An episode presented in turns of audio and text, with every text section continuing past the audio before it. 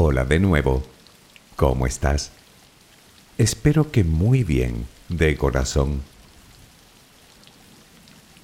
Llevo varios días reflexionando y creo que empieza a ser necesario tratar el tema de hoy.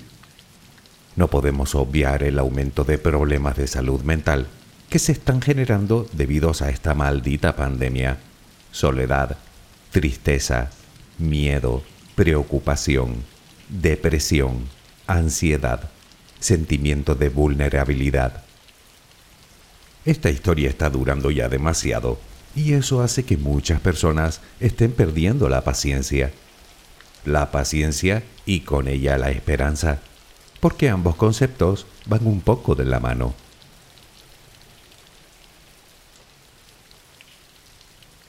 No obstante, y sintiéndolo mucho, tengo que decirte que yo no puedo darte esperanzas.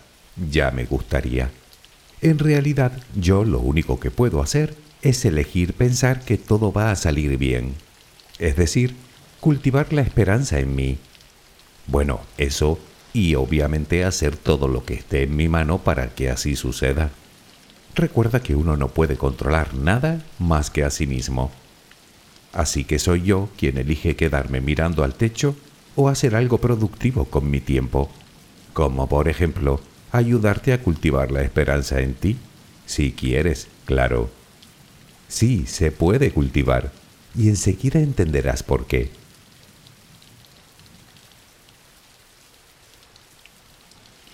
El diccionario nos dice que la esperanza es un estado de ánimo que surge cuando se presenta como alcanzable lo que se desea. Si lo analizas un poco, verás que es un consuelo el hecho de que se trate de un estado de ánimo, porque eso significa que no es algo que tengamos que tener el 100% del tiempo, sino que viene y va, como cualquier otro estado de ánimo, como la tristeza o la alegría o la frustración. Así que si no la tienes en estos momentos, eso no significa que no la puedas tener mañana, si te lo propones, porque no me negarás que se vive mejor con esperanza que sin ella. En fin, relajemos primero cuerpo y mente y aprenderemos a cultivar la tan necesaria esperanza. Adquiere la posición que prefieras para dormir. Lo importante es que estés cómoda o cómodo. Puede que no encuentres esa posición ahora. En ese caso, ponte boca arriba, con las manos a los costados y las piernas ligeramente separadas. Relaja los párpados. Intenta que no haya tensión en ellos. Primero realizaremos dos o tres respiraciones profundas, tomando el aire por la nariz y soltándolo por la boca. Hincha los pulmones y vacíalos. Inspira y suéltalo.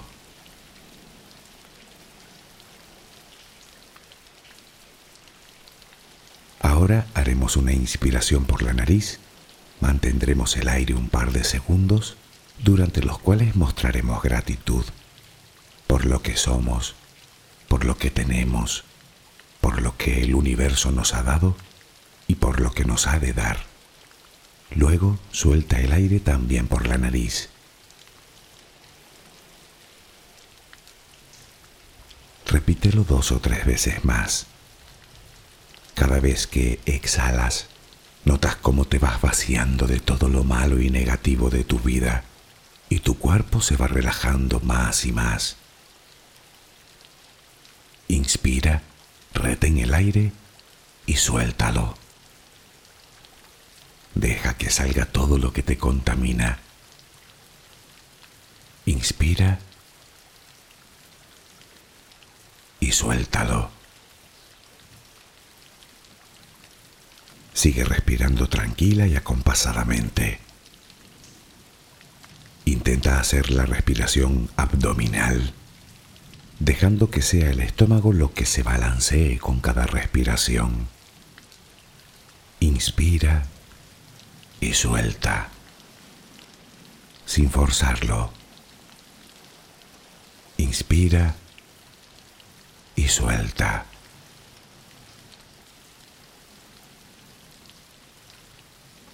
Ahora piensa en tus pies, apoyados sobre la cama. Notas cómo se van relajando cada vez más. El pie derecho, el pie izquierdo. Ambos quedan totalmente relajados. Centra tu atención en las piernas, desde los tobillos hasta los muslos. Siente como todos los músculos se van relajando.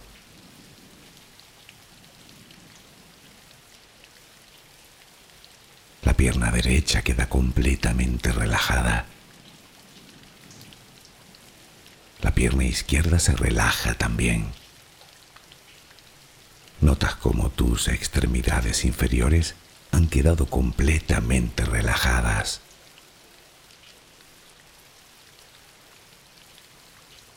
Toma conciencia de tu cadera. Nota cómo se va relajando también. Se relajan los glúteos. Notas el peso de toda la zona.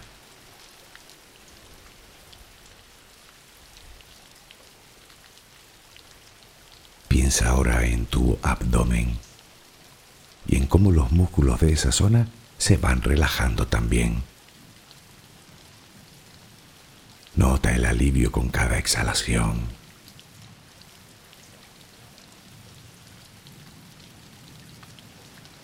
Piensa ahora en tu pecho. Nota cómo se relaja lentamente, cada vez más.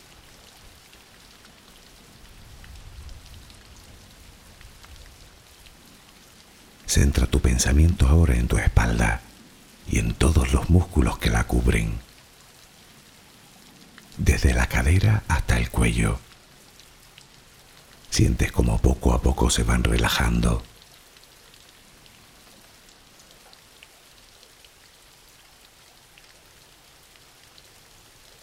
Percibes como los hombros también se relajan.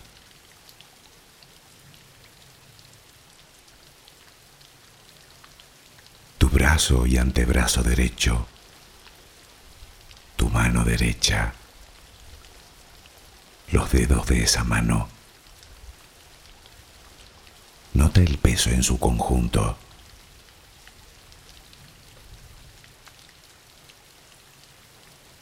Tu brazo y antebrazo izquierdo, tu mano izquierda, los dedos de esa mano. Nota el peso.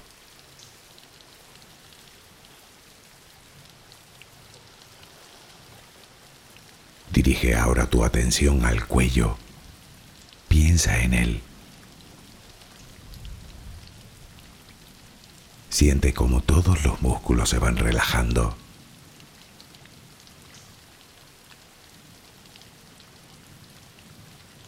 Tu mandíbula. Tus mejillas,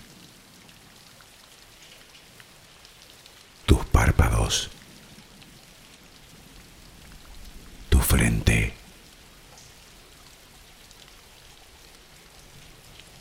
Se van relajando más y más todas las partes de tu cara y tu cabeza.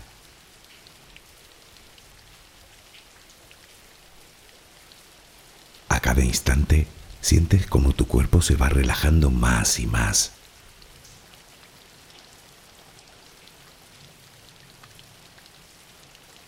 Ahora vuelve a tu respiración.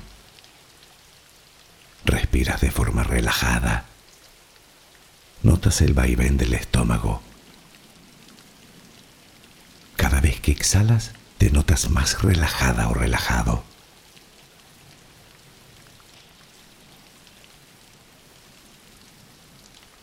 Ahora frente a ti aparece una luz. Mírala. Está ahí como si viniera de todos lados. Es una luz muy bella y tranquilizadora. Ella quiere llegar hasta ti y tú la dejas porque sabes que esa luz es amor.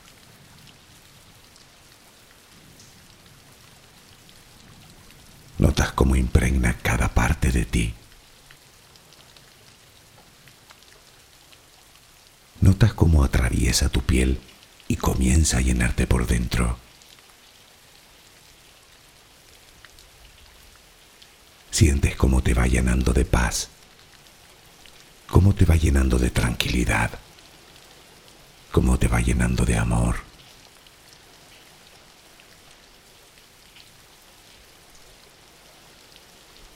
Poco a poco va desapareciendo de ti todo rastro de preocupación.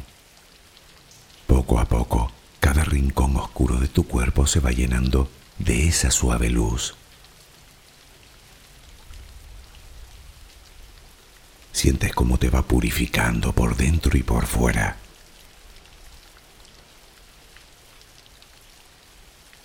Tomas conciencia de que todo lo que hay en tu interior es serenidad y que ahora mismo no hay nada que temer, porque nada hay que pueda perturbarte. Tal es el poder de esa luz.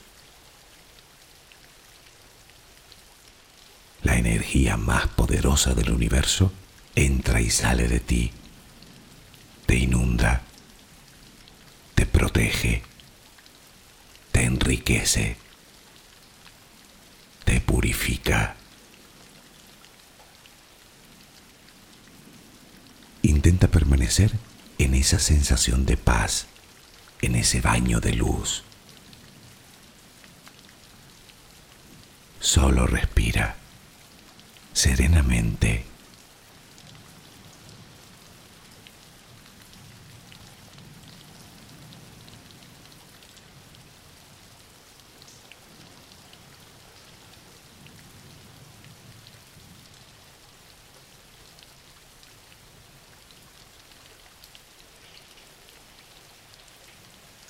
¿Qué idioma aquel que confunde el esperar con la esperanza?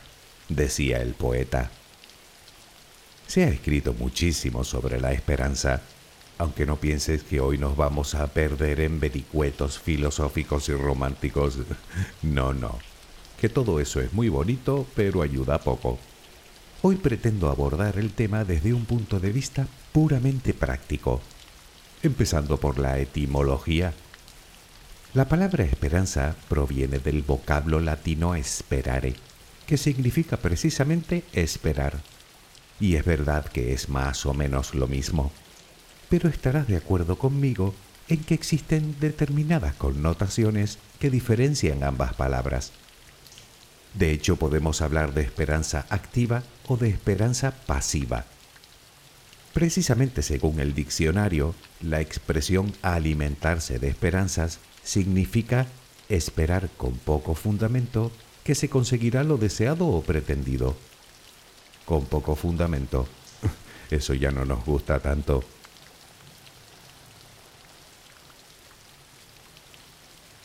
Y es que la esperanza tiene dos caras.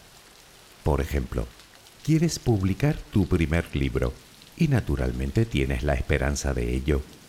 Pero puedes alimentar esas esperanzas mientras ves la tele o mientras escribes y eso solo depende de ti.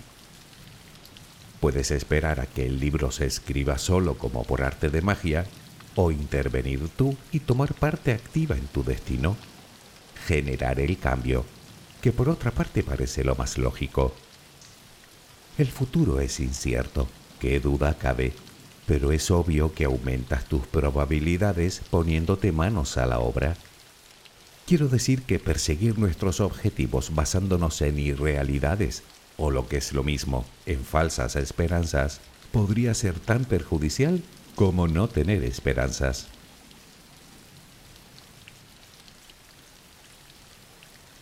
Los seres humanos disponemos de muchas herramientas y valores que nos proveen de una razonable salud emocional y nos evitan en gran medida el dolor y el sufrimiento.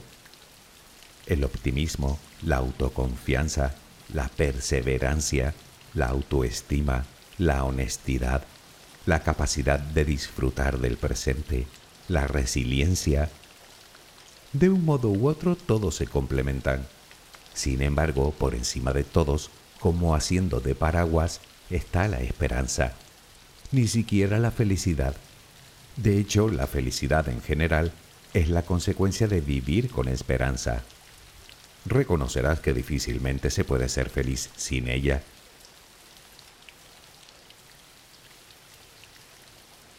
La esperanza es la idea de que las cosas van a mejorar, de que las cosas buenas van a llegar. La esperanza es esa fuerza que nos impulsa a ir hacia adelante, que nos hace actuar, que nos motiva, que nos hace fuertes, que nos hace tomar decisiones, que nos hace capaces de superar casi cualquier obstáculo en la vida. Obviamente suele ir acompañada de emociones positivas como el entusiasmo o la confianza o la motivación o el optimismo o incluso la paciencia, todo lo cual actúa como un antídoto más que efectivo contra el miedo y la ansiedad. Por otro lado, la desesperanza, bueno, ¿qué te voy a contar? Es justo todo lo contrario.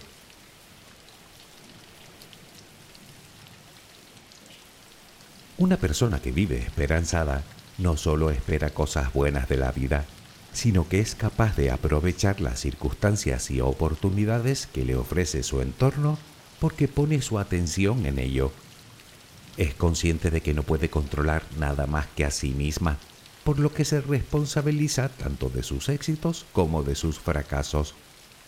Naturalmente confía en sí misma, en sus capacidades, en sus recursos y en sus talentos. Y además toma decisiones y adopta una actitud resolutiva ante los problemas.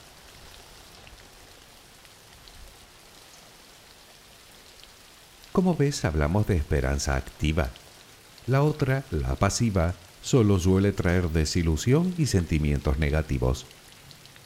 Es como querer ganar un premio sin ni siquiera participar en el sorteo. Naturalmente esa esperanza tiene una fecha de caducidad muy corta. Por lo tanto, es en la primera en la que debemos enfocarnos. Claro que la pregunta es cómo hacerlo, cómo cultivar la esperanza activa en nosotros. Bueno, vaya por delante que todas las sugerencias que se mencionan en este audio han sido extraídas de numerosos estudios psicológicos realizados durante décadas, lo cual me lleva a la primera recomendación, que es más o menos la misma que te doy siempre y que no me cansaré de darte. Si crees que necesitas ayuda, planteate acudir a un especialista. Los psicólogos son los más capacitados para ayudarte a recorrer el camino el camino de la esperanza, de la alegría, de la autoconfianza, de la autoestima, de la felicidad en definitiva. No te engañes, eso no significa que tú no tengas que hacer nada. Siempre hay un trabajo personal de por medio, pero ellos sabrán guiarte haciendo uso de herramientas y estrategias sobradamente probadas.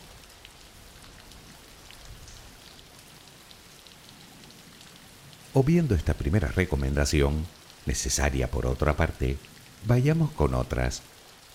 Algo que los profesionales del tema te proponen es empezar por entender y definir lo que es exactamente la esperanza.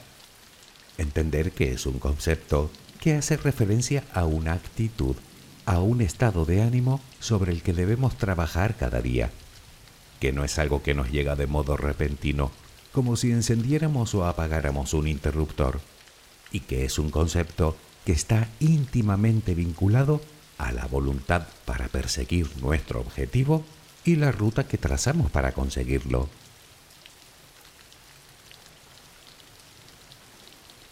Y es que la forma en la que abordamos nuestros objetivos es fundamental. Aunque antes de hablar de ellos, de los objetivos, convendría determinar de alguna manera cómo queremos o cómo nos gustaría que fuera nuestra vida. Eso sí, de forma realista. ¿Qué te gustaría hacer? ¿Cómo te gustaría que fuera tu futuro? Si pudieras elegir, ¿a qué te dedicarías? ¿Qué harías? ¿En qué participarías? Imagínalo y escríbelo. Entenderás que primero debemos imaginar el futuro para luego trabajar por él. Posteriormente compara tu realidad con lo que has escrito. Pero ojo, sé realista también con eso. No vale decir es que nadie me quiere, o es que soy un desastre, o es que el mundo está contra mí, o es que todo me sale mal, o es que no puedo. Esas son distorsiones que no corresponden a la realidad, fruto precisamente de nuestra desesperanza. Así que suprime de tu vocabulario esas expresiones que lo único que logran es limitarte.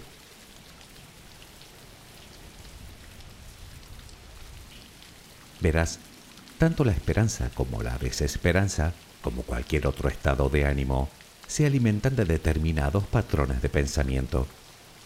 Hay patrones de pensamiento que nos ayudan a lograr nuestros objetivos y a ser felices, y otros que nos llevan a todo lo contrario. Quiero decir con esto que se hace necesario tomar conciencia de nuestros pensamientos, escucharlos con detenimiento. Solo así sabremos si juegan a nuestro favor o en nuestra contra, en cuyo caso se hace determinante modificar dichos patrones por otros más positivos.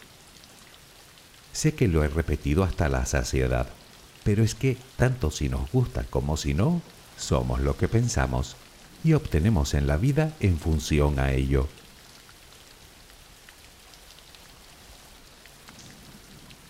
Hacer esa comparación y reflexionar tranquilamente sobre ella te dará una visión de conjunto. Tal vez descubras que no todo va mal, que ya existen cosas en tu vida que coinciden con esa idea que tienes de cómo debería ser, en cuyo caso solo tienes que pensar en las cosas que quieres cambiar, es decir, que de alguna manera delimitarás los aspectos de tu vida en los que has perdido la esperanza, que no es poco, y aún más importante, te dará las pistas de hacia dónde debes dirigir tus pasos. Verás a dónde quiero llegar. He perdido la esperanza de encontrar trabajo, por ejemplo. Sentado viendo la televisión, ya te digo yo que tal y como están las cosas, no lo voy a conseguir. Lógicamente tampoco puedo obligar a nadie a que me contrate. Eso es algo que no puedo controlar. Pero sí puedo controlar lo que hago para aumentar mis probabilidades de conseguirlo. Como por ejemplo prepararme o informarme de los sectores en auge y apuntarme a cursos y talleres dar lo mejor de mí en cada entrevista, mantener una actitud positiva, buscar mis propios puntos fuertes, mis talentos naturales, porque los tengo, mejores o peores, más o menos entrenados, pero los tengo, como todo el mundo, y tú también, aunque no lo creas.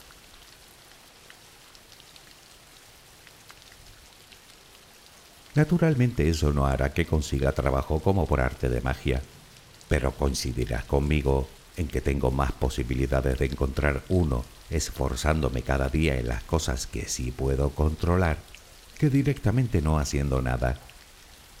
Sencillamente porque solo lo que puedo controlar lo puedo cambiar o mejorar, lo cual ya representa una ventaja para mí, porque eso me hace libre para cambiar tantas cosas como quiera.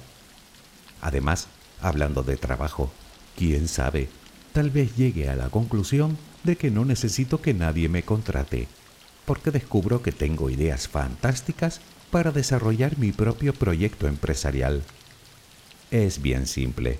Una de esas actitudes me da esperanzas, mientras que la otra me las quita.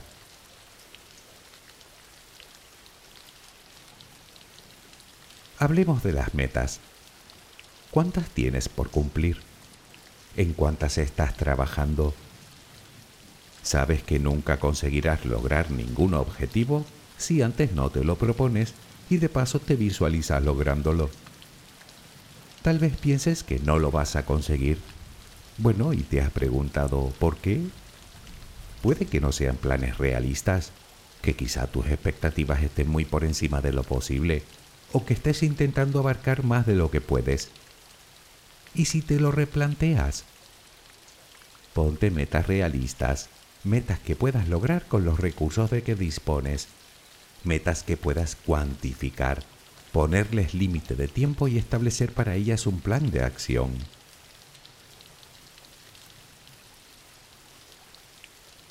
Llegados a este punto queda claro que algo que debemos hacer es reconocer que somos válidos en al menos algo, que tenemos fortalezas, puntos fuertes al igual que debilidades.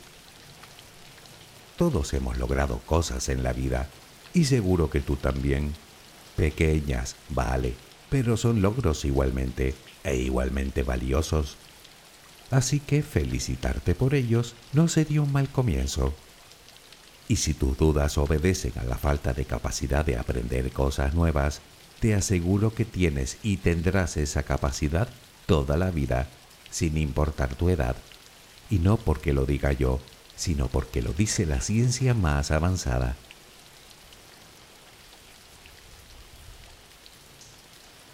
Tal vez lograr esa primera meta puede costarte lo tuyo, desde luego. Sin embargo, lo bueno de todo esto es que consiguiendo una meta multiplicarás las posibilidades de alcanzar las demás. Fácil, logrando un objetivo, te convences de que puedes hacerlo y eso te da las fuerzas necesarias para lograr otro y luego otro y luego otro. Aunque eso sí, de nada te va a servir si no perseveras.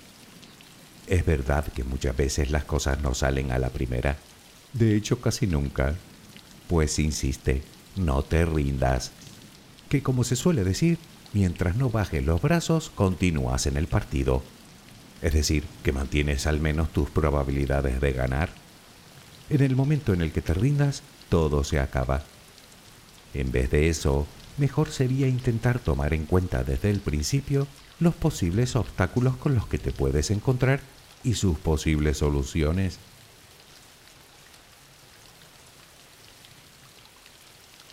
Te decía antes que pedir ayuda a un profesional suele ser lo más sensato si consideramos que nuestra desesperanza se ha convertido en permanente.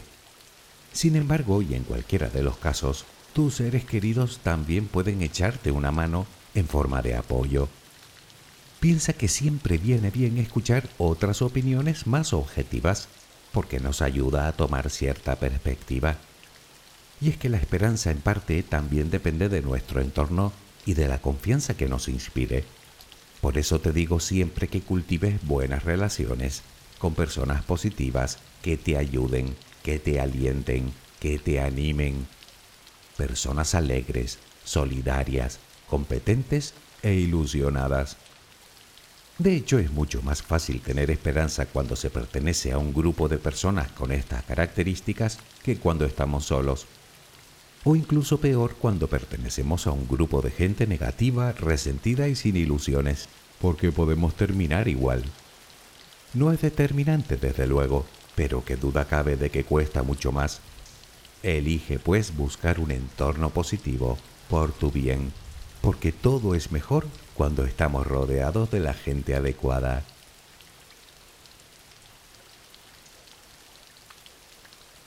Algo que también nos viene muy bien para cultivar la esperanza es ayudar a otros.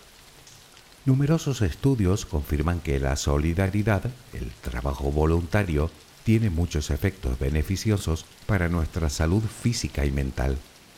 El altruismo, involucrarnos en acciones desinteresadas, no solo consigue que nos sintamos mejor con nosotros, puesto que mejoramos nuestro bienestar, sino que terminamos cambiando nuestra visión ya que nos ayuda a enfocarnos en lo que es verdaderamente necesario y lo que es más importante aún, a relativizar nuestros propios problemas. Es simple, dar esperanzas a otros nos provee de esperanzas a nosotros.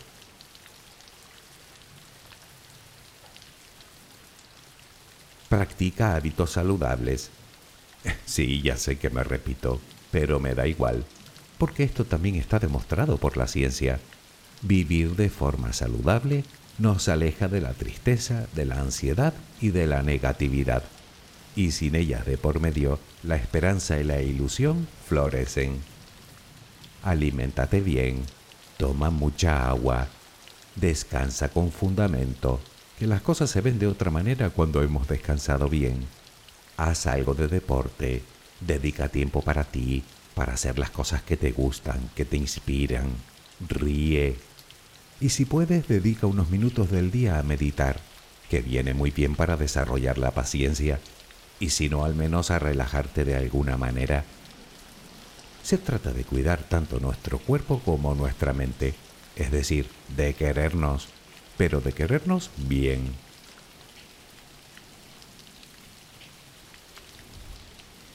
Cuidarnos y mimarnos hará que mejore nuestra autoestima y con ella nuestra autoconfianza. Y es que para tener esperanza es básico confiar en nosotros mismos, confiar en que podemos lograrlo, confiar en nuestras aptitudes, en nuestros puntos fuertes, en nuestras habilidades, que como te dije todos las tenemos. Así que hazme el favor de empezar a creer en ti porque sin conocerte sé que eres una persona única con talentos únicos. Solo tienes que aprender a sacarles partido. Para ello puedes proponerte entrenar tu creatividad. Verás, que no veamos la solución a un problema no significa que no la haya, significa que no la hemos encontrado y puede que para encontrarla debamos pensar creativamente. Pues eso,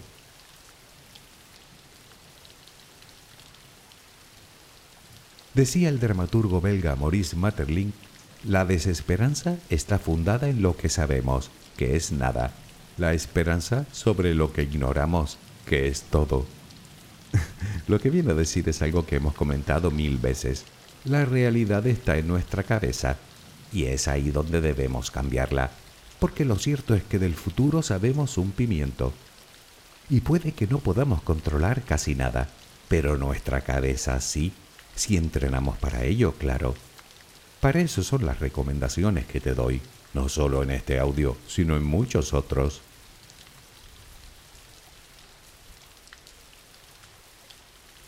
sí, soy consciente de que una vez más no te he contado nada o casi nada nuevo. Pero ¿qué quieres que te diga? No hay mucho más. Así somos los seres humanos, complejos, contradictorios, vulnerables, asustadizos, pero también solidarios, empáticos, inteligentes, creativos. Elige cultivar la esperanza. Descubre tus propios motivos. Aprende a confiar en ti, que tienes razones para ello, por tu bienestar y tu felicidad, pero también por el bien de todos los demás, porque la desesperanza de los pueblos es lo que hace que prosperen los radicalismos. Y eso tampoco es porque lo diga yo, sino porque varios estudios así lo evidencian. Y si algo ha demostrado la historia, es que los extremos, los llames como los llames, solo traen problemas. En fin, por cierto, hablando de esperanzas, tengo la esperanza de hablarte de ciencia en el próximo audio. no te lo prometo porque ya sabes que una cuenta echa el borracho y otra el tabernero, pero la esperanza la tengo. Espero que mañana tengas una maravillosa jornada. Que descanses. Buenas noches.